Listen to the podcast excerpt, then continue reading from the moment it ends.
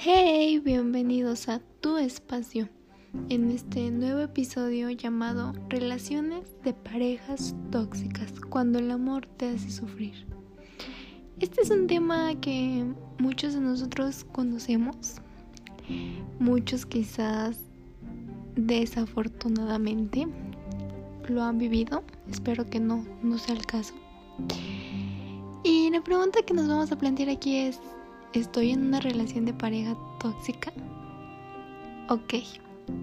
Sencillamente cuando piensas en tu futuro y no te lo imaginas al lado de esa persona, es un gran inicio de que realmente esta no es la persona indicada para ti.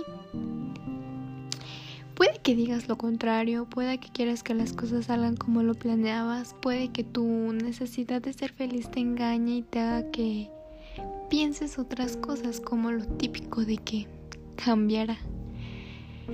Y bien, cuando tu pareja manifiesta constantemente todo lo negativo de ti, como haciéndote sentir que quiere que cambies todo, quiere decir que no te acepta como eres. Así que probablemente lo que quiera es que te conviertas en una persona que tú no eres. Y esto puede significar que estés en una relación de pareja tóxica. Y bien, hay muchos puntos que tocar en este tema.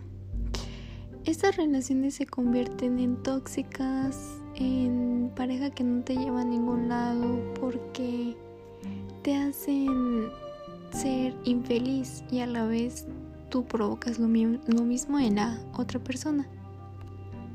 Y bien, pues en definitiva una relación tóxica es una relación de pareja donde una o ambas partes sufren.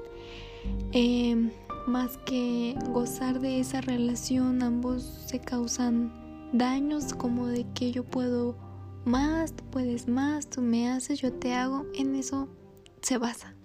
Y por lo consiguiente ambos se ven sometidos a un desgaste emocional con el objetivo de convencerse a ellos mismos que pueden salvar esa supuesta unión, si así lo podíamos decir. Y cuando tratas de acomodarte a la otra persona, lo que haces es convencerte a ti mismo de que si no muestras malestar sobre ciertos aspectos que te incomodan, evitarás disgustarle o evitarás una nueva confrontación. Pero, ¿qué pasa cuando llegamos al autoengaño? Que nos enfermamos física y emocionalmente porque la represión de las emociones provoca ansiedad y estrés, o sea, esto es algo que debemos de tener muy presente, es que nos estamos dañando a nosotros mismos. También te puede provocar muchos daños en el entorno en el que estés porque estar constantemente con ese pensamiento negativo, esa vibra de que estás cansado, de que estás frustrado, va obviamente reflejarse también en tu entorno social. Esto puede llevar también a que te alejes de tu familia, de tus amigos, de personas muy cercanas a ti.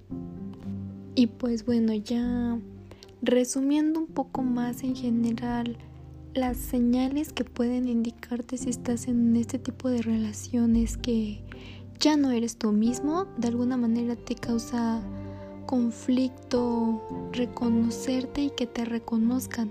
Has dejado de ser tú mismo, has dejado de hacer lo que antes te gustaba, que en tu rutina diaria anida el conflicto y las discusiones. La vida íntima y sexual se ha convertido en insatisfactoria o poco activa. Te esfuerzas constantemente en demostrar tu, tu valor. Te sientes poco querida, tienes el sentimiento, la frustración constante de que algo no está funcionando. Estás en compañía, pero te sientes solo o sola. Te sientes emocionalmente distante, frío. O también sientes que giras alrededor de él o ella. Que tu vida se centra solo en esa relación y en torno a las exigencias de esa persona también que esa persona directa o indirectamente te descalifica, marca las cosas que no haces bien según él o ella. y que sientes que su manera de estar y de ser te va entristeciendo, te empequeñece y te va alejando de las cosas que te gustan. Estas son las señales que debes de tener en cuenta, que te deben de alertar si tú que estás escuchando esto sientes que, que tu relación está en torno a, a cualquiera de estas señales, es mejor alejarte por, por tu bien emocional, por tu amor propio, por ambas partes es mejor.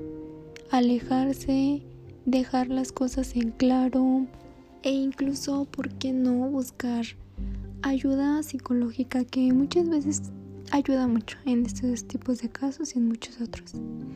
Y pues bueno, esto sería todo por el episodio de hoy.